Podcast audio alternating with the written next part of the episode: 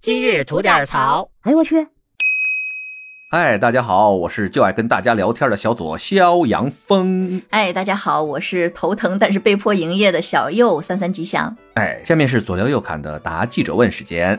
啊！咱还趁记者呢，哎之前有一期节目里边吧，我们有一位叫老猫来也的听友哈，提出了这么一个问题。哦、猫猫是吧？哎，对，嗯猫猫嗯猫猫，哎，猫猫呢提出了这么一个问题，他就说啊，有这么一个学校嗯，啊，在考试的时候，一个女同学呢正在奋笔疾书，咔啦咔啦的在做考试题，然后一个监考的男老师走到了她的身边，正看她写题的时候呢，一般老师你也知道，这儿看看那儿看看，对吧？嗯哎，看她写题的时候，突然一低头瞄见了自己的这个文明扣，她没记，啊啊，那挺尴尬的呀 有。点尴尬。嗯但这男老师也是，哎呀，没劲，这怎么办？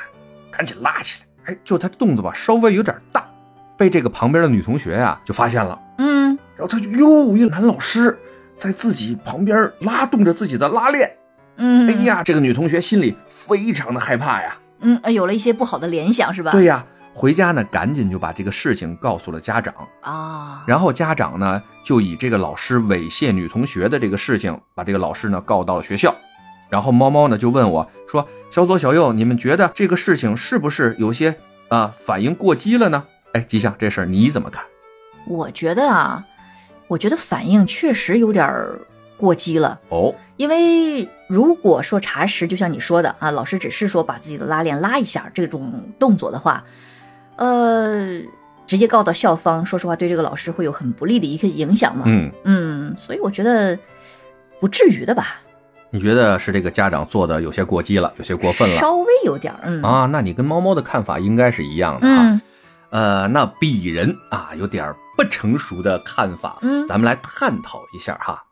我其实觉得啊，反而我更提倡这个孩子和家长的做法哦，为什么？是这样：通过很长时间以来，我对咱们未成年人的这个性教育的观察，以及被性侵害的案件的这种关注，嗯我深刻的体会到，现在的孩子们对这种性侵犯的这种防备以及芥蒂心，其实远远是不够的，而哦不是过激的，那倒是，对吧？各种案例，大家在网上一搜一大片，嗯甚至有一些孩子，他们都不知道自己被猥亵了，嗯，是的，是的，对吧？不知道自己被侵犯了，嗯我觉得这样是更可怕的。你换一种想法啊，换一种想法。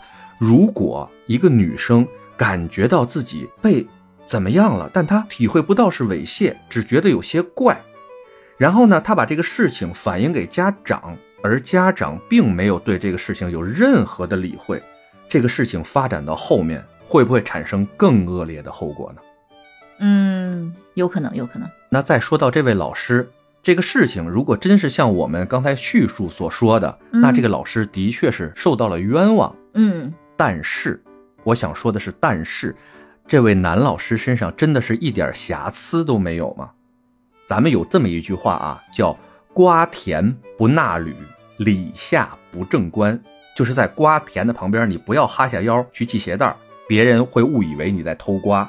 嗯，李子树下结满李子的时候，你不要在底下抬起手来挣自己的帽子，免得让人家误会你在摘李子。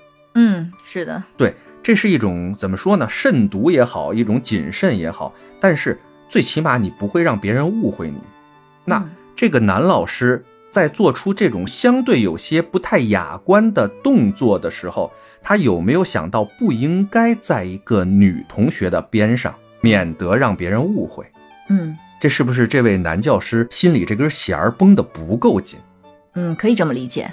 但是我在想啊，如果说呃，就像家长把这个弦儿如果绷得这么紧的话，会不会有一种宁肯错杀一千，不可放过一个的这种感觉呢？